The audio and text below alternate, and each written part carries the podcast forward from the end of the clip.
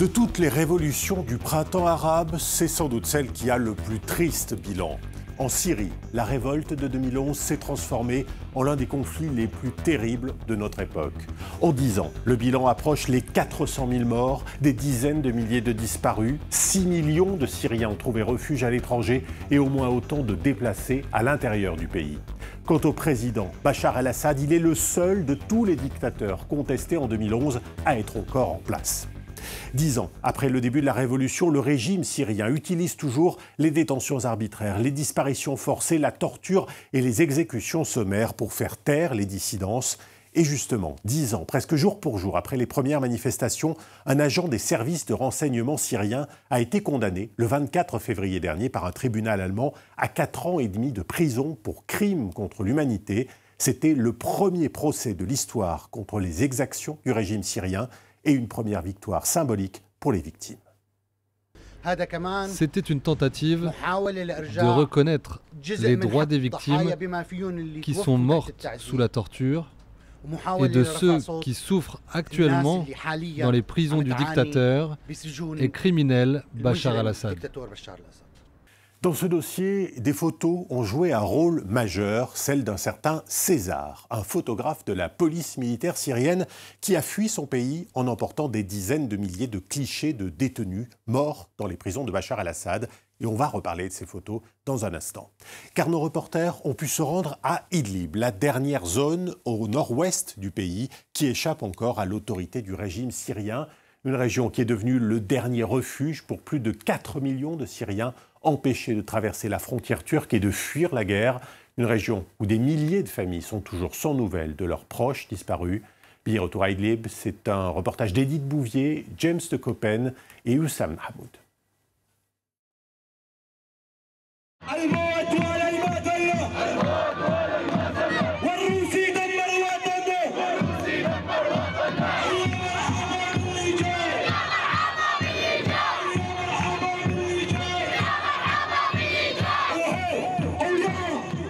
La région d'Idlib est une des dernières enclaves tenues par les opposants syriens. Comme tous les vendredis depuis dix ans, les Syriens se rassemblent pour hurler leurs espoirs. Les chants révolutionnaires se succèdent aux cris de mobilisation pour les prisonniers. Ici, toutes les familles sont concernées. Toutes recherchent des proches enfermés dans les prisons du régime. Mohamed Saleh a 65 ans et malgré la pluie et les bombardements de l'armée pro-Assad à quelques dizaines de kilomètres de là, il est venu, aux côtés des autres familles, pour continuer de garder la mémoire de ces disparus. Je garde espoir que cette révolution, que ces manifestations et que les médias mettent en lumière la situation des détenus pour qu'ils soient libérés vivants et qu'ils retournent dans leur famille.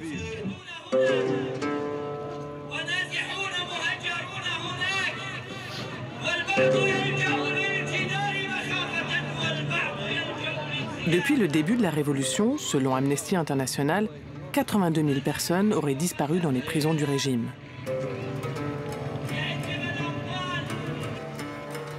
À Idlib, comme dans le reste du pays, les familles ont beaucoup de mal à obtenir des informations sur la localisation et l'état de santé de leurs proches incarcérés. Mohamed Saleh se rend dans le bureau de l'Association des avocats libres de Syrie avec l'espoir de retrouver la trace de son neveu, Rassan.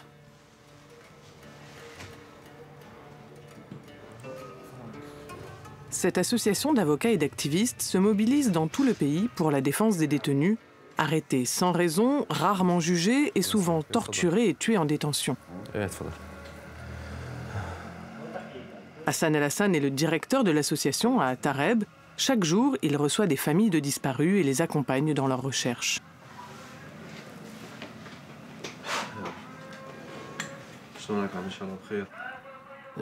Est-ce que tu as la possibilité de regarder quelques photos et essayer d'identifier Hassan?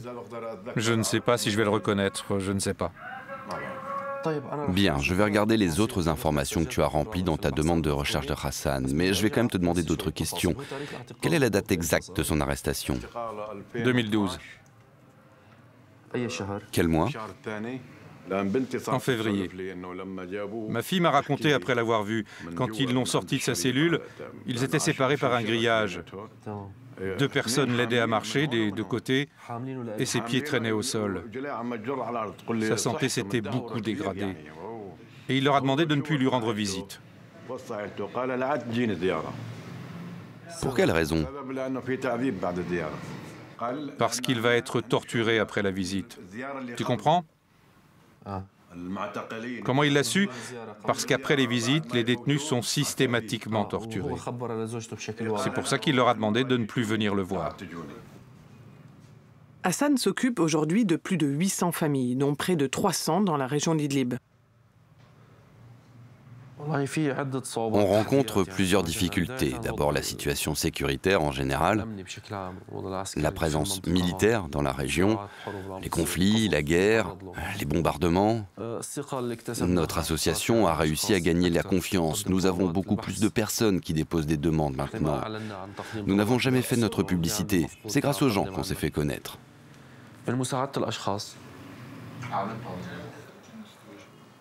Pour aider ces familles, Hassan al-Hassan s'appuie sur une base de données considérable, le dossier César, qui comprend près de 55 000 photographies.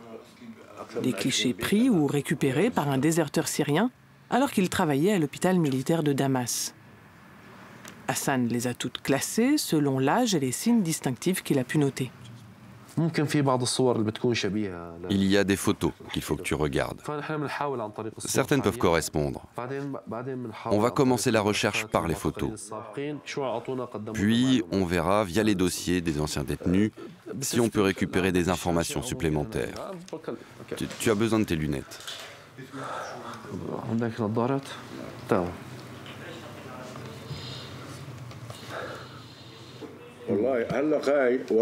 Celui-là, même si c'était mon frère, je ne pourrais pas le reconnaître. Viens voir par là. Celui-là est tellement déformé, même si c'était mon frère, je ne pourrais pas le reconnaître. Comment tu peux l'identifier? On va regarder encore rapidement. Oui, je comprends.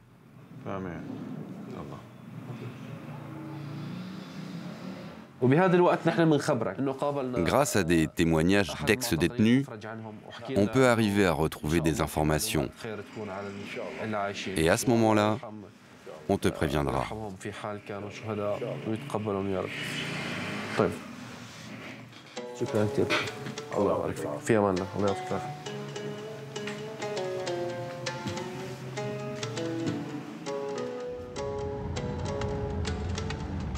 Les détenus n'ont pas été pris en photo. Alors Hassan El-Hassan poursuit son enquête avec les témoignages d'anciens prisonniers. La rencontre avec cet ancien détenu est très importante car il a été en prison entre 2013 et 2019. Il a été emprisonné dans trois centres de détention, à la prison de Sednaya et dans plusieurs branches de sécurité différentes.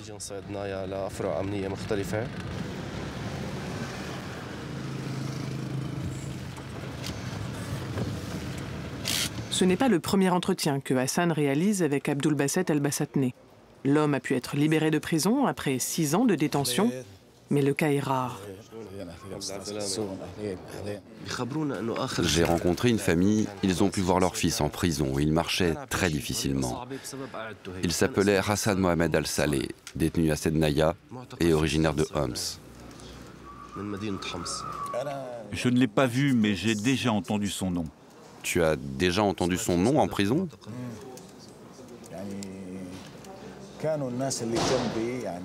Oui, mes co-détenus m'ont parlé de lui, qu'il était détenu avec nous, mais il n'était pas dans notre cellule. Il était ailleurs. Je ne l'ai jamais croisé, ni vu de mes propres yeux. Mais en fait, je ne vois plus d'un œil. J'ai besoin de porter des lunettes. Avant, ce n'était pas le cas.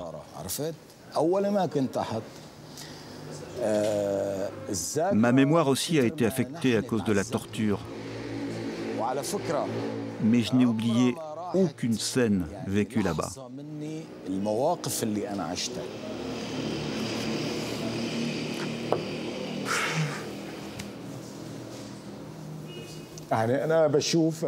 Je me remémore ces scènes tout le temps. Je n'ai pas oublié ce que j'ai vécu là-bas. Les humiliations, la torture, beaucoup de choses.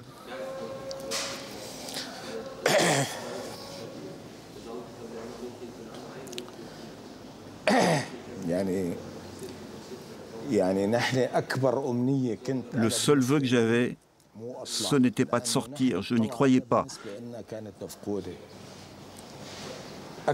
Je souhaitais seulement mourir et que je me repose.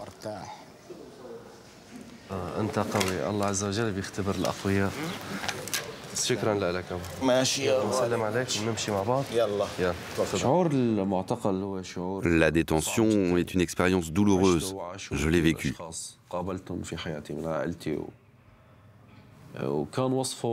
Les prisonniers disent que c'est pire que la mort. Quand j'ai senti ce que ressentaient les détenus, quand moi-même j'ai été incarcéré quelque temps, j'ai eu un désir très fort d'aider ces personnes pour qu'ils sortent de prison. Je veux aider toute personne incarcérée de façon arbitraire et aider aussi leurs familles. Cela m'affecte beaucoup. Et d'autre part, c'est mon travail et je le fais avec beaucoup de détermination. J'ai envie de continuer parce que j'ai ressenti la souffrance de ces personnes.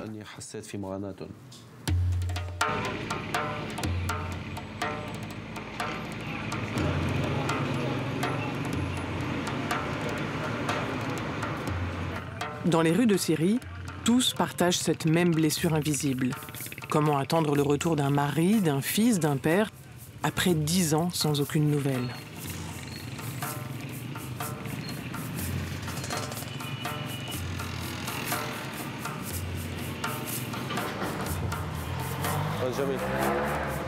Hassan El Hassan poursuit son travail de fourmi. Il veut aussi retrouver la trace du mari d'Amina Abdulhai. Sa famille pense qu'il est toujours détenu à la prison de Sednaya, à 30 km de Damas, un des pires centres de détention du pays. Je voudrais tout d'abord m'excuser, car tu vas peut-être euh, te rappeler des souvenirs douloureux sur la disparition de ton mari. Nous allons te poser quelques questions à ce sujet. Est-ce que cela te pose un problème? Non, pas de problème. Merci beaucoup. En quelle année ton mari a disparu? En quelle année? 2012, non 2011. Comment il s'appelle, son nom complet? Abdou Ahmed Mahmoud. Comment s'est déroulée l'arrestation? Tu as une date exacte, le jour, la nuit, l'heure exacte? La nuit, à 2 heures du matin. Donne-moi plus de détails. Quelqu'un est venu frapper à notre porte pour nous dire que l'armée allait venir l'arrêter, pour arrêter mon mari. Et subitement, on a tapé à la porte. On n'a même pas eu le temps de penser où est-ce qu'il pourrait fuir, où il pourrait partir. Ils sont venus et ils ont poussé la porte et ils sont rentrés. Ils ont fouillé toute la maison. Mon beau-père était assis sur une banquette dans un coin de la pièce. Ils ont abîmé des choses chez toi?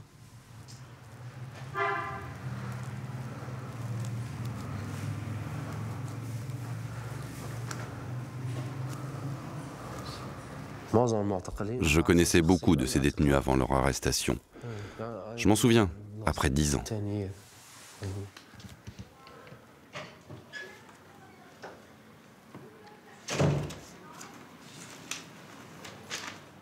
Quand ils l'ont arrêté, tu as essayé de savoir où il était et tu as pris un avocat?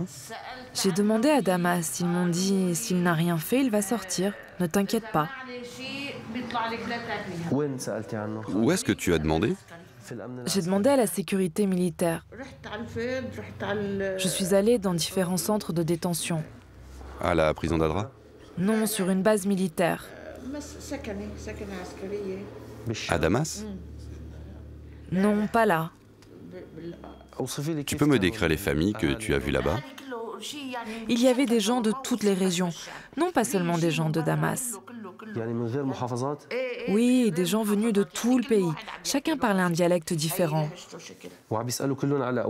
Ils venaient récupérer un document pour pouvoir rentrer dans la prison, pour pouvoir récupérer des informations sur leurs enfants. J'y suis allée trois fois. Deux fois, ils ne m'ont pas laissé entrer. J'ai continué à chercher. À chaque fois, on me disait qu'ils pouvaient être à un autre endroit. Je suis allée une fois à Sednaya. Tu as réussi à rentrer dans la prison?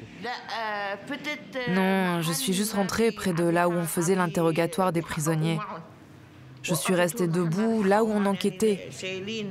Ils avaient les mains menottées et ils les faisaient rentrer un par un pour les interroger. Il y avait des gens. Moi j'attendais et j'espérais juste que mon fils apparaisse, qu'il l'interroge et le libère. Est-ce que tu as cherché dans les photos du dossier de César? Est-ce que tu as essayé de retrouver ton mari? Oui, mais on n'a rien trouvé. Généralement, c'est la femme ou la mère qui font les recherches et qui arrivent à retrouver la trace et à identifier leur mari ou leur fils. Alors entre l'année de son arrestation et toutes les années qui se sont écoulées, les traits de son visage ont dû beaucoup changer. Oui, après dix ans, bien sûr, je ne sais pas si je pourrais le reconnaître. Chaque jour, je prie pour qu'il rentre à la maison. Ce qui m'a aidé, c'est que je suis avec mes beaux-parents et mes enfants.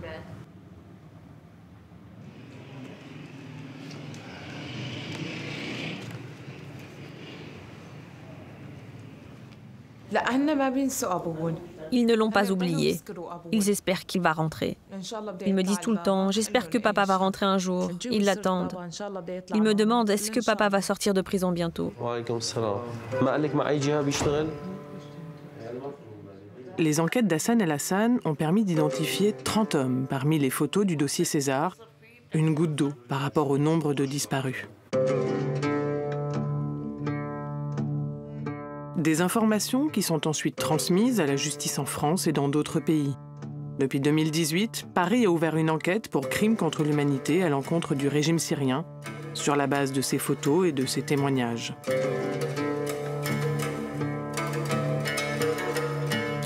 Et voilà donc pour ce reportage à Idlib en Syrie, un reportage que vous pourrez retrouver bien sûr sur france24.com. Quant à moi, je vous dis à très vite pour un nouveau numéro de Billet Retour.